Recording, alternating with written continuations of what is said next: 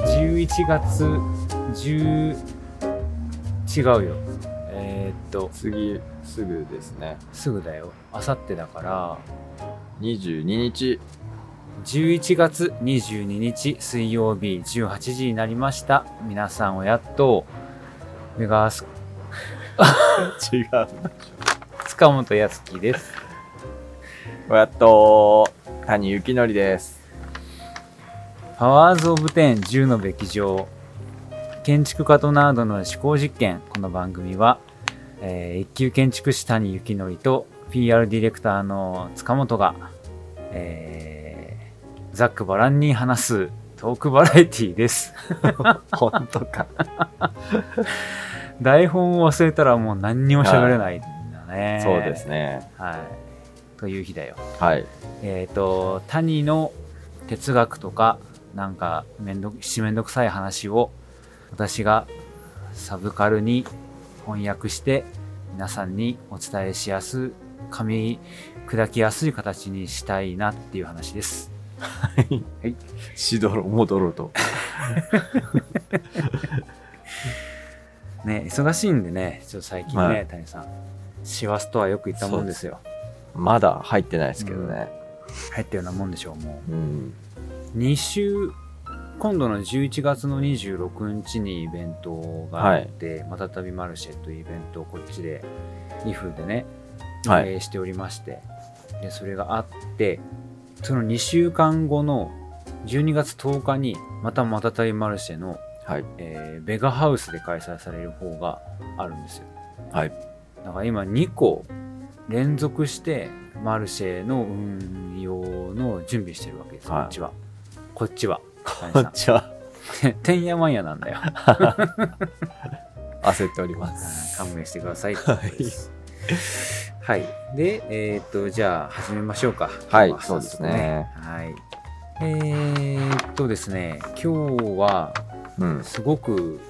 長文のはいあの熱いメールをいただいておりますのでこれを読むので終わっちゃうんじゃないかくらいの勢いですはい行きましょうか早速2回分ぐらいあると思いますよねこれ3ああ三そのあれ話話をこちらでボリュームとしてはね話ボリュームとしてはね、そうなんですよなんかまあ前後編でお届けするってなるかもしれませんね,、まずまず読みますね、はいえーっとですね東京都にお住まいの目の下の白玉さんからいただきました、えー塚本さん谷さんをやっと初めてお便りします吉名氏の時代からずっと聞いている吉名です今はなんてよ言えばいいんだろう今はまあべきなですでかきねないですかね確かにうん ちょっと気持ち悪いんですよねべきなってベキラべきらべきなでしょーそうかべき上だからまあ言ってべきじゃ吉なしだったから吉なだったんですよねそうそうまあまあいいですわはいはいさていろいろお話ししたいことがありますがとにかくお二人のトークが大好きです塚本さんは以前から内容がないとおっしゃっていますが、えー位置にするな側からすると毎回とても充実していて今やどのラジオ配信番組よりも聞いていて面白い番組ですおおすごいすごいことですよこれはこれはめちゃくちゃ嬉しいですね嬉しいですけど、あるよ他にも面白い の安住紳一郎の日曜天国を聞いてください面白いの めっちゃおもろいよへーはいえー、っと差異のないお二人の自然な会話が深すぎず浅すぎず重すぎず軽すぎずちょうど良いのですそして吉なしの建築のお話も何度聞いても興味深くてまだまだ楽しんでいます作為じゃないですか作作為か作為ないお二人の自然な会話ですね、まあ、本当にないですから、為はいうんえーそもそも吉なしとの出会いはたまたま開いたポッドキャストのおすすめ欄に載っていたことだったと思います当時漠然と現住居マンション築60年の改修を考えていた頃でお二人の話が毎回とても参考になったのと飾らずにそのまま話されている様子と落ち着いた声がとても耳心地よくてすぐにファンになりました谷さんの本のコーナーも大好きでしたよ毎回紹介された後には図書館で借りてきて個でも毎回予約がいっぱいの本だったのできっと他の吉永さんも予約してたのねと思っていました なわけないで予すね約してるかもしれないですよ。東京都 で、うんはいえー、陰影来さんも公文さんもヘルケルさんも、えー、純蔵さんもいろいろと読みいつの間にか谷京にどっぷり入り込んですごいいましたし鹿児島に住んでいたらぜひ谷さんに設計をお願いしたいなと夢見ておりましたそして未だかつてラジオにも投稿したことのない私が吉なしにお便り出してみようかと思っていた矢先なんと谷さんがご結婚されたということを知り完全に谷ロスに陥 りしばらく落ち込んでおりました意味が分かりませ んねあれですかねマーシャが結婚した時みたいなことですかねえ、それはちょっとわかんないですけえど。あれですよえっ、と知らないマーシャですよあれあれ誰誰あんちゃんのあんちゃんのあの人ですよわかんない。えー、一つ屋根の下の江口。違う正幸正則なんでよ朝日スーパードライのあいつよ知らねなんで知らないことがあるのよ知ってるよ ガリレオガリレオえ。いや、わかんないっす。い実に面白いだよや、マジでわかんうなわ まだまだメールも半分も来てないの にここでつまずくとはまあ多分聞いてる人は分かってるんでいいですあそうかえーはいそれでもずっと聞き続けパワーズ・オブ・テンになってからも毎週本当に楽しく拝聴していますえーべきあじゃない上数で話の内容を測るというアイディアやで PR ディレクターの塚本さんと建築士の谷さんそれぞれの職業柄の物事に対する視点がとても面白いなと感じますそしていつも塚本さんの物事をクリアに分かりやすく言語化する力には感心しております、えーいいでい。すねなんか最近の放送だとね、ちょっとこう、あその、うそうナードっていうことでねはいはいサブカルをで例えることによって、みんな例えがわからないというそうそうそう声そうもありますけどね。分からないことを分からない ことに例えられても分からないとあそうそのう苦情をいただきましたこの 間その視点は面白いですが。は、はいはいい。、ということですね。えー特に谷さんの深すぎる哲学の話を分解して組み立て直してくれる時にはお見事と思いながら笑っています。お見事。はい、もうこれどっちかというと私が分からないから分からんように言ってるって感じですね。はい、でここからですよさて「パワーズ・オブ・テン」は思考実験ということですがお二人はご自身の思考パターンについてどういうスタイルかっこ癖だと思ってらっしゃいますかなんとなくですが私の勝手な印象は塚本さんは物事を構造的に捉えてらっしゃるなぁと感じます。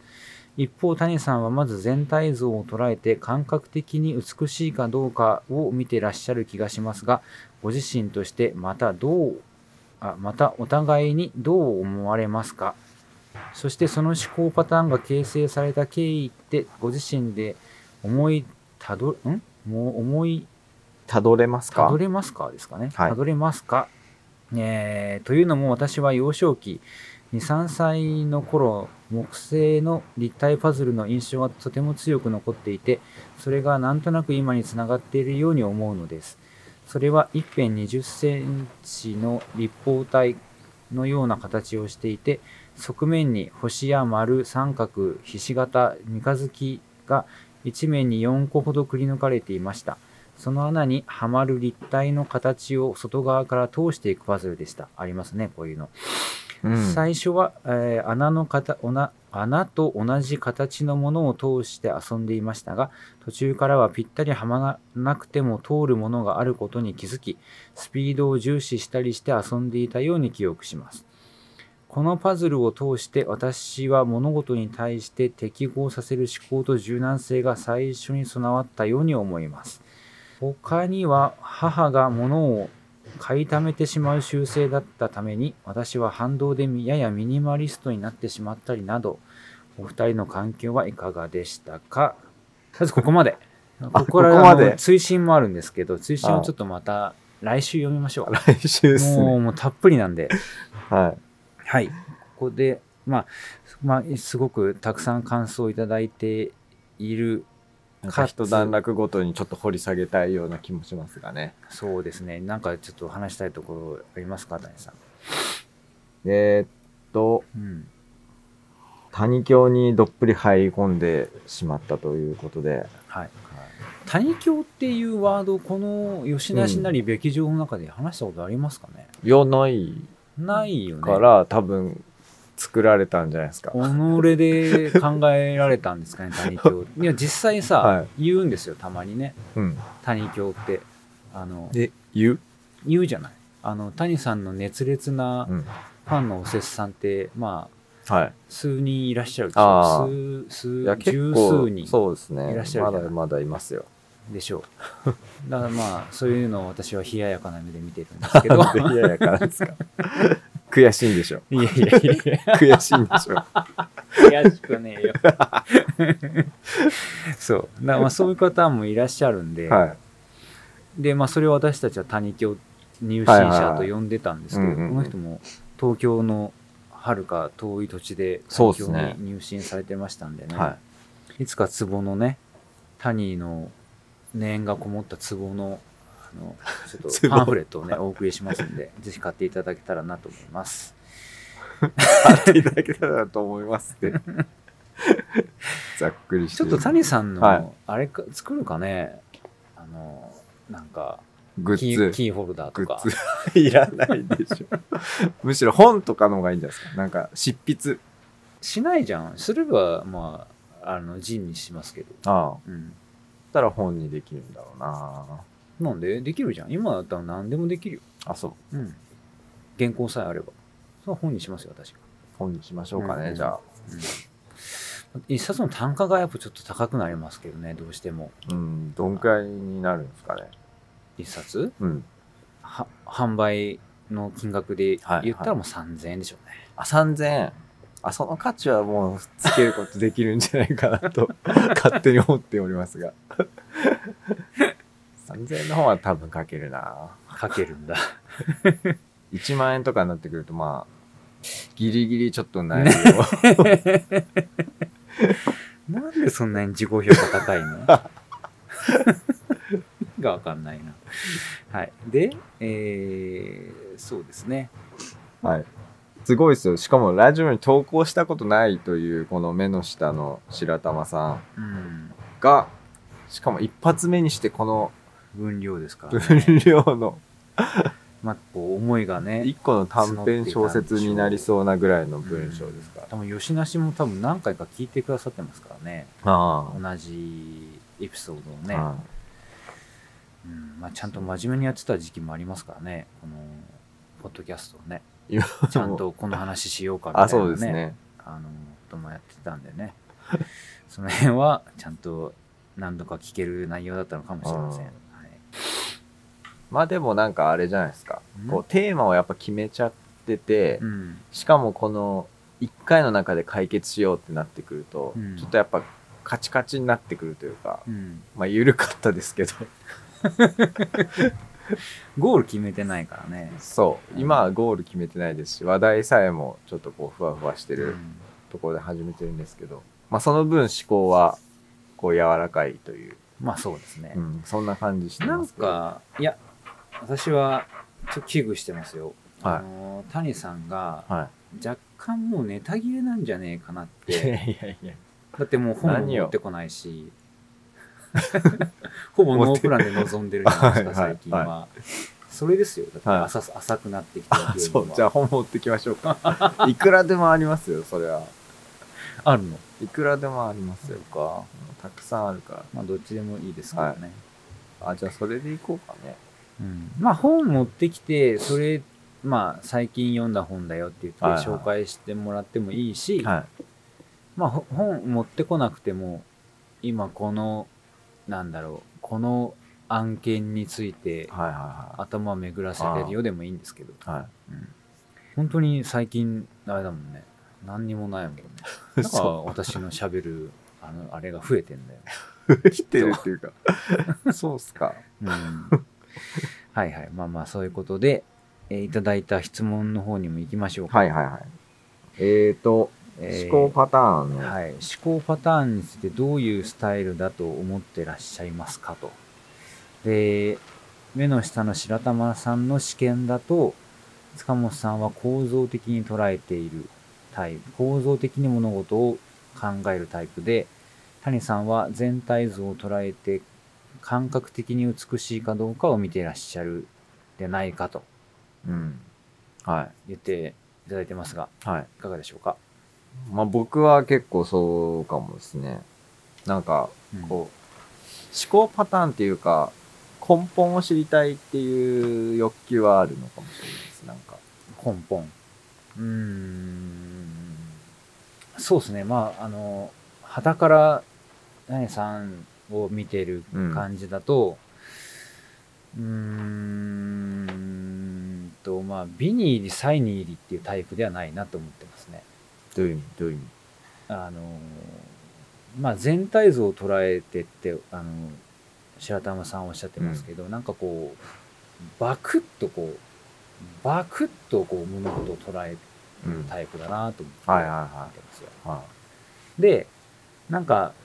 もうほんとギリッギリになって、ちょっと細かいところが目についたなみたいなことで、ああ、濡れた犬が来た。い蜂がハチがね、シャンプーされシャンてプー終わって、帰って抱えきられまてし出たていった。すごいとなしいんだね。出されるかも笑われ るそう。はいすっごいギリギリにならないと細かいところは見ないって感じ。あ思っあてタイさんのことは。そうですねうん。 そうっすいね。や確かにんその思考のその時間的なななんて言うんだろうな時間軸がありますね多分時間軸こう切羽詰まってきた時に回転してし始めるところとか結構あると思います ああ、作家タイプね。作家タイプ、うん締め切りに追われる作家タイプなるメガネの人ってそうなんだよ。 関係あんのかなだから最初ザクッとそうバクッと見るのは本当時間にゆとりがある時は逆にそのバクッと見てうんで、えっ、と、バクッ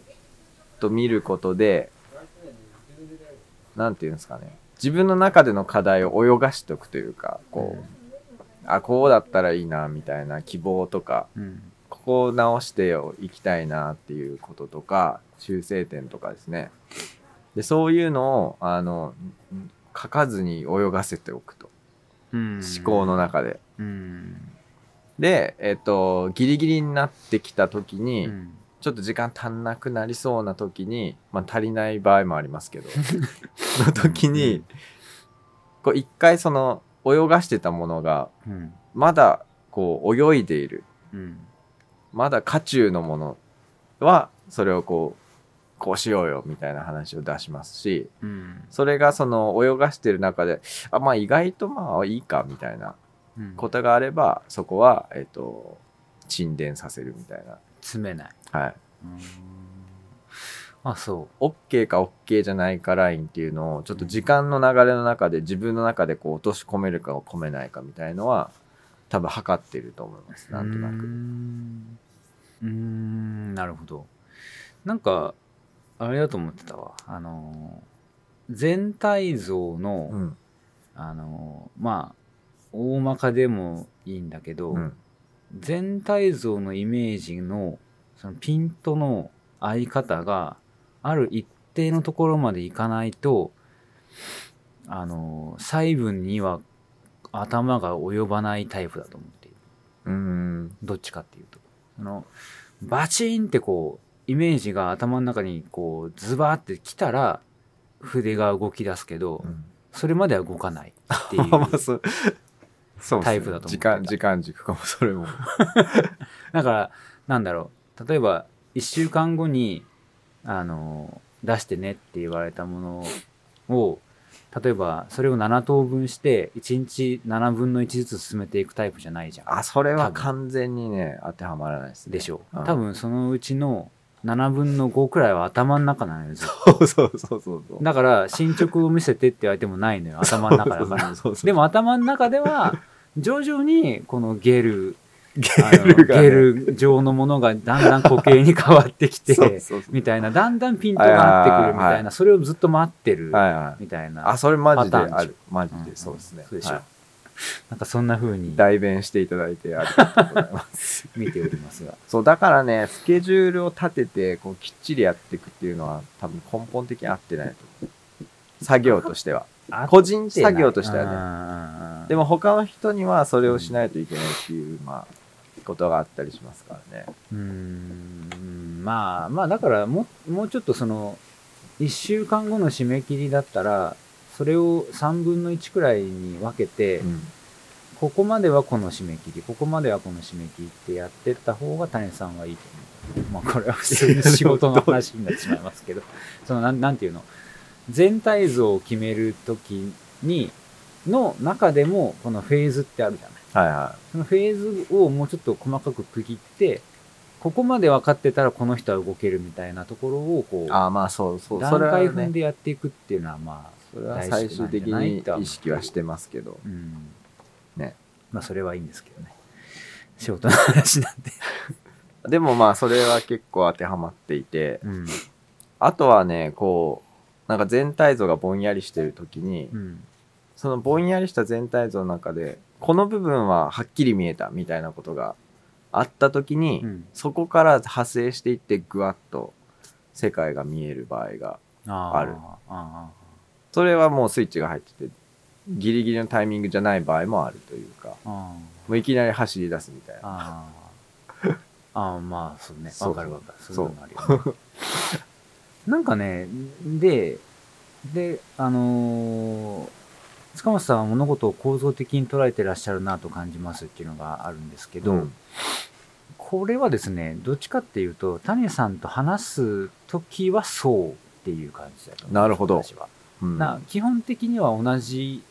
だと思うその作るものがはいは皆いはいさん建築だけで、私はデザインとか、はいはあの文章じいゃないはですか、いはいで同じようにあの出てこない時は全く出ないタイプなんうでー僕もんでさっき言ったみたいに、は一箇所だけ決まっ決まったクリアみたいなとこがあったらそこから掘っていくとかっていうのもあーまあ大体一緒、はいはいはあの文章だったらオチが、オチのセリフっていうかこのこの文章で締めるって決めたはいはいらはいもうそこを逆算して書いていくみたいうんうなそれ早いんですよ、うんそれが決まるまではスーってこう焦点合わない感じになっちゃうん で近いのかなとい思ううんんですね、近いですねうん、でで今こうやって谷さんと話す時に谷さん話す時もそうなのよはいはいは全体像で話しいうん話すからその物事のピントがよくわからんわけはいだからピントをどこに置いたらいいんだろうなっていうのをこう組み立てていくときに多分構造的な話し方になっちゃってんじゃないかなと なるほ思どうんですよね。じゃあ使い分けれるタイプっていうことまあ、ですしね、ゅうん、それはまあ多分取材をこう20代の時にはいはいはい何度もやってきたから身についたああことだと思います。まあ、インタビューしたひされてる方がピントが合わない時にピントを合わせてあげるっていうまあそうですね。なるほど、まあ、もしくはそのこれは本当良くないんですけど、うんあの出版物を作るときに、うん、ある程度こっちが欲しい情報っていうのがあるわけです。はいはいはこの人からこの言葉を引き出したいいとなるほかどその言葉を引き出したりその人の考えてることとこっちが求めていることを合致させていくように話を進めていくみたいな、うっんうんうんていうなるほど、はい、まあテクニックっていうほどのことでもないですけあどーまあそういう和法じゃなないけるどほどねうんじゃあインタビューされてる側はもしかしたら最終成果物を見た時にあれこんな感じだったっけみたいなことが起こりうるっていうまあなるだけないようにしたいです いやなるほどうん そうなりそうな時は見てもらったりまあまあ先にでもうんはうん取材ってそういうもんかもしれないですねそうなんですよね、そうそうえという感じですかねー、でまあそうですね、うんあと美美についてというか B はい、全体を捉えて感覚的に美しいかどうかっていうのはうんうんありますねそのフィルターもうんうんなんか美しいかっていうか調和してるかみたいなこうう、んうんうんしかも自分の感覚の中でっていうね厄介なうんああまあまあそれはねそうあくまでやっぱ個人ですから個人ですか B なんていうのはねうんなんかこれはでもさ、うんその逆もまた真なりじゃないけど、うんこう全体的に捉えて美しいものは、細部もまあ大体美しいですよね。まあ、建築で言ってもそうですしう、うんんまあなんか、なうん、そうですようね、んうんと思いますけどはね、いはいはあここがしっかりしてるからこの物体は美しいんだねっていうことじゃないですかね。い、あるうん往々にしてあり得りあますり得ね。ますよね。はいはい うん、例えば、例えばうん例えばえっ、とですね、まあ、なんかじゃあ紙面があったとしますとうんデザインしたい紙面うん紙一枚がえ建築で言わないのそれこっちじゃんあ建築で欲し建い築でですよ建もち築でいくとろんうんうーん調和の話になってくるのかうんまあ例えば、うんその部分的に見た時に綺麗なものってやっぱありますよね建築の中でへえあのもののぶつけ方が綺麗みたいなうんうんのがあった時にその一箇所だけ成り立ってはいるもののうんやっぱ全体像で考えた時にあのなんだろうな繊細とじゃあ大胆みたいなうんものが一個の建物の中にこう混在していると。うんでも他の部分をさらに見渡していくとこの家全体としては大胆なあの作りであるとうんうんした時に繊細な部分が目についてしまう。うんでその部分だけでは美しいかもしれないけれども、うん全体で見た時にそこの繊細な部分っていうのがあの美しいかどうかっていうとそうではないみたいなこう何重かのハードルがある中でこうフィルターにかけられていってうんそれは NG みたいな判断を下すとか、うんあまあそれは全体的な中のその美の意識というか、うんオセロみたいにひっくり返っていくというかうんうんうんっていうことはよくある。うんうん調和だねそううんそこだけ悪目立ちしてもよくないそぞうとそうそういうとかだからまあそのテクニカルが小サイズ書いてったりした時に、まあ、気合い入れて書くわけですよねやっぱこだわりたいうんでで気合い入れた分だけそこが気合い入っちゃうわけですうんねうんでそうなった時にうん他の部分気合い入ってないというかまあそれそうじゃない部分とそうである部分がうんあった時にそこだけ悪目立ちしちゃうとなっていくとなんか全体としてどうかっていう話になったりしますうんそうですねだからあーそうですねそのあれだなんだやっぱりその六角形五角形か大体、うん五角形のあのこうこうパラメーターの表みたいなうんやつの時に谷さんみたいなこの一点とんがり型の人間だとあんまり美しくないってことですねどういうことえその全体のこのああれがまあなんなまあ1なら1で全部1の方がこう引きで見た時の気持ちよさという意味あでは、うんいいじゃないってことですね、まあえっ、とね全体5それそこまでバランスが取れてるんだったらいいんだけど、うんなんていうんですかねその空間全体として一点突破をする建物として設計してあるんだったらいいんだけれどもそれがなんていうんだ突発的にそこだけこだわっちゃってるみたいなあれか。だから、これはなんか前回の話に出てきた気がしますけど、その、おう狙ってるか狙ってないかってことですね。作為作為として、作為としてっていうか、その、なん、何の話でしたっけその、それが狙っ、その、あの、建築と自然っていうのがあったとして、はいその、それに自然、まあ、け建築ってやっぱりどうしてもその人間が作るものだから、は人工物だから時に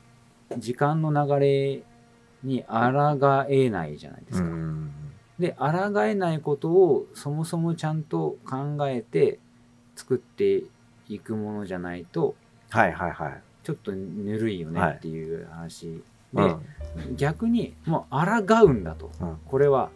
抗はいはいはういことを前提で作ってるんだよっていうんだったらいいあけそうどですね。抗うことを想定してないのに抗ってるみたいなデザインだとやべえじゃんっていう話を前前は回いはいはいはいしたんですよ。そうでまあすそれねに。ちょっと近い近いかも。それを狙ってんのっていうことですねああ、そうね。一点突破型を狙ってやってんだったらもうちょっとまあ考えないこともないけど、うん、なんかやってるうちに夢中でそこのトイレの角のタイルのとこだけ そうやっちゃったんそうやだとしたらちょっとないよってそうそうね。うんそんな感じ。はい、あっという間に30分経っちゃいましたね結局ね、そうなった時ってバランス取れてないというか、うんその一点突破の美しささえも失っている状態なのかなと思うので、まあその辺は考えものですな。なるほどねはい。まあありますよよくねありますか。なんかだからその辺ってさ注文住宅の時ってやっぱ気をつけなきゃいけないところだなと思うんですよ、はいはなんかやっぱお例えば奥さんが主導い。でうん。やってたとする、まあ大体奥さんが主導なんだと思うんですけどはい家作りって、そうなるとやっぱ奥さんの趣味が異様に出てしまうで、はいはそれがまあ家全体に行き届くんだったらいいけどなんかその玄関周りとかい。うん。あのキッチン周りとか、はいはいは自分のワークスペースとか、はそこにだけ異様に力入っててあとですごい緩いみたいなこい。とがあそのお客さんの言ってる通りに作ったらそうなっちゃうじゃないあ、ですかそうですね。でなっちゃってる家を何軒も見てるし、うん。だからその辺はやっぱりあれですよね建築家とあのーまあ、住み手のはい。住まい手の綱引きもちゃんとせんなあかんよなっいていや、うとこほろでんすよまねそうですわ。うんとなんかちょっとよしなしみたいなことを言っ て前半は終わりましょうかね、金さん。はい。はい。えーっと、じゃあ台今本回がないんですよ。そう、今回の、はい。今回のトークは何乗でしたでしょうかえーっと、一乗一乗。 まあ、リアルサイズでね。まあ、特に深くもならず、う。飛びもしてなかったんじゃないですか。どうんですか、まあまあ、二乗ぐらいじゃない二乗ぐらいかな。二乗ぐらいじゃないです二か。畳ぐらいですかね。はい あーそうかも。 なんだこれ。はい。はい。まあ、前半はこんな感じでしょうか。はい。えっ、と、なので、はいあれじゃないですか、谷さん。ここの番組の番は、組は。 Google Podcast、はい。 Apple Podcast、はいと Spotify はい、そうですね。の3カ所にて配信中です。はい。えっ、ー、と、なんだっけ。なんだったかな。まあ、概要欄からお便り。概要欄からお便りを募集中です。はいえー紙のお便りは鹿児島県鹿児島市下二町3624-9ベガハウスまでお届けくださいあ違うわ塚本までお届けください ですねはい。はいでいいんでしたっけもうで終わっていいんじゃだなはい。えーっとそれではえー塚本康樹と谷幸典でお送りしました。さまた来シ週ューぐずぐず。ダメだ。本当に台本ないとこんなに喋れないかっていうね。